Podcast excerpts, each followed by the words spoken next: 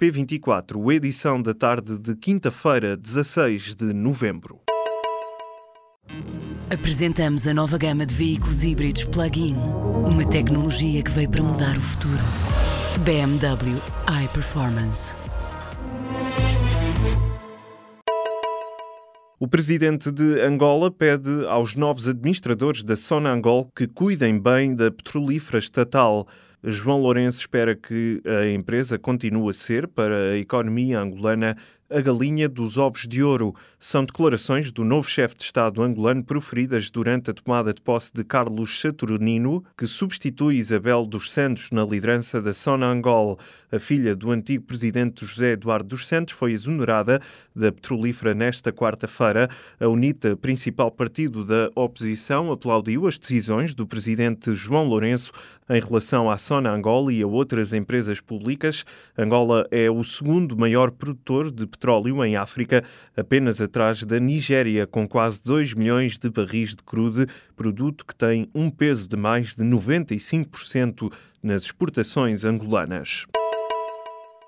A UGT admite um acordo faseado com os professores até para futuras legislaturas. O acordo pode ser pago em sete ou oito anos, admite Carlos Silva. Ninguém disse que está em causa o dinheiro. O que está em causa é a contagem do tempo. Se isso significar dinheiro, vamos discutir quanto tempo é que leva para acomodar esta despesa ao longo de vários orçamentos, até para futuras legislaturas. Ninguém fechou a porta nenhuma. Em entrevista ao público e à Renascença, o líder da UGT refere que a carta do Ministério da Educação a dizer que os sindicatos não seriam recebidos foi inaceitável e conseguiu que as negociações com professores fossem abertas porque tratou do assunto diretamente com o Primeiro-Ministro, algo que fez, afirma, pela primeira vez. Carlos Silva diz que falta peso político ao Ministro da Educação e queixa-se de uma certa orfandade por este governo não ouvir a UGT tanto quanto acha que deveria, mas a central sindical está aberta a negociar um acordo confortável para Centeno. Nove unidades móveis vão percorrer mais de 700 aldeias e lugares da região centro do país que foram afetados pelas últimas vagas de incêndios. Segundo anunciou hoje o Governo, o objetivo da iniciativa é sinalizar as necessidades das famílias e esclarecer cidadãos, agricultores e empresários. A primeira unidade móvel arrancou hoje em Arganil, no distrito de Coimbra. Amanhã começam também a funcionar unidades no distrito de Viseu e no da Guarda. Na próxima semana, já todas as nove unidades estarão no terreno.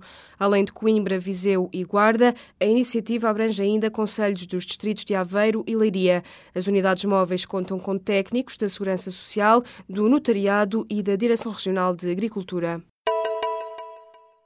Os dois seguranças da discoteca Urban Beach, em Lisboa, que estavam em prisão preventiva, passaram hoje para prisão domiciliária.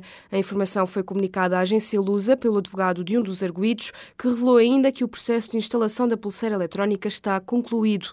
Os dois funcionários da empresa de segurança privada PSG estão presos preventivamente desde o dia 4 de novembro, depois de terem sido sujeitos a primeiro interrogatório.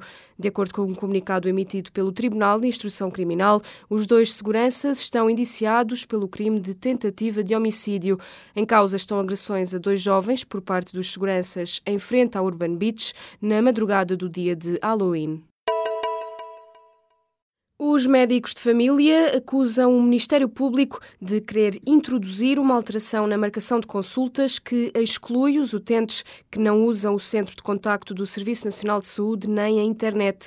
O Sindicato Independente dos Médicos e a Associação das Unidades de Saúde Familiar dizem que está em cima da mesa um projeto circular que pretende estabelecer períodos de consulta nos centros de saúde para os utentes que façam marcação via telefone ou internet.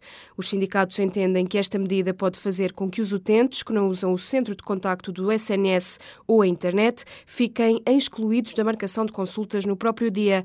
Por exemplo, o Sindicato Independente dos Médicos afirma que os utentes mais frágeis e mais desprotegidos são os primeiros a ser excluídos da marcação de consulta programada ou de doença aguda.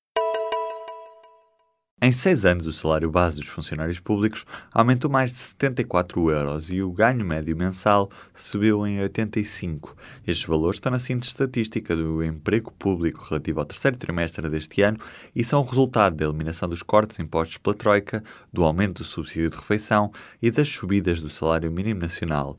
Em outubro de 2011, um funcionário tinha uma remuneração média de 1.384 euros e 70 cêntimos e um ganho de 1.601 euros e 90 cêntimos.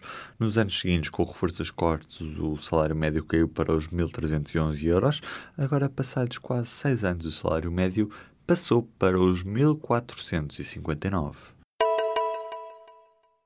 Ter um mestrado protegeu os jovens dos efeitos da crise sobre os salários. É uma das conclusões do estudo da Fundação Francisco Manuel dos Santos, Benefícios do Ensino Superior, que é apresentado nesta quinta-feira em Braga. Entre 2006 e 2015, os autores analisaram os salários de profissionais com 10 ou menos anos de experiência. Durante esse período, os salários reais desceram para todos os trabalhadores e os diplomados do ensino superior não foram exceção. Mas os diplomados não só ganham mais mais dinheiro do que quem não tem formação superior, como também acedem ao que os autores classificam como melhores empregos. Quem tem formação universitária tem também menos probabilidade de ficar desempregado, encontra trabalho mais rapidamente quando cai em situação de desemprego e tem menos probabilidades de se tornar inativo. O governo comprometeu-se com o Partido Ecologista Os Verdes a reduzir o número máximo de alunos por turma no ensino básico. A redução de pelo menos dois alunos por turma ficou acordada já a partir do próximo ano letivo.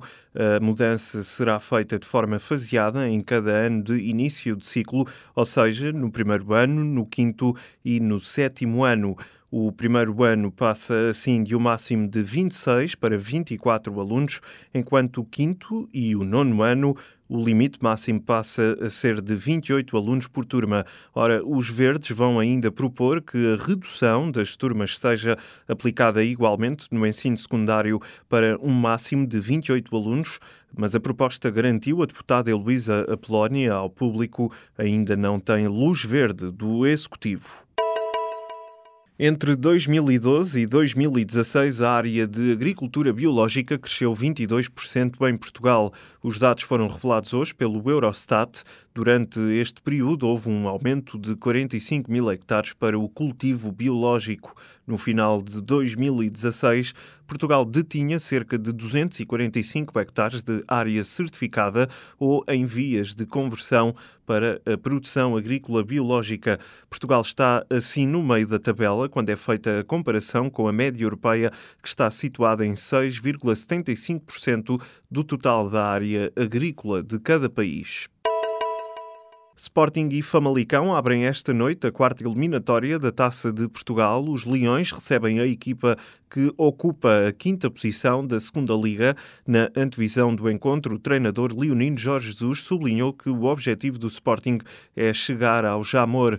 Já a equipa minhota desloca-se a Lisboa na máxima força, preparada para fazer história. O jogo está marcado para as oito e meia da noite em Alvalade.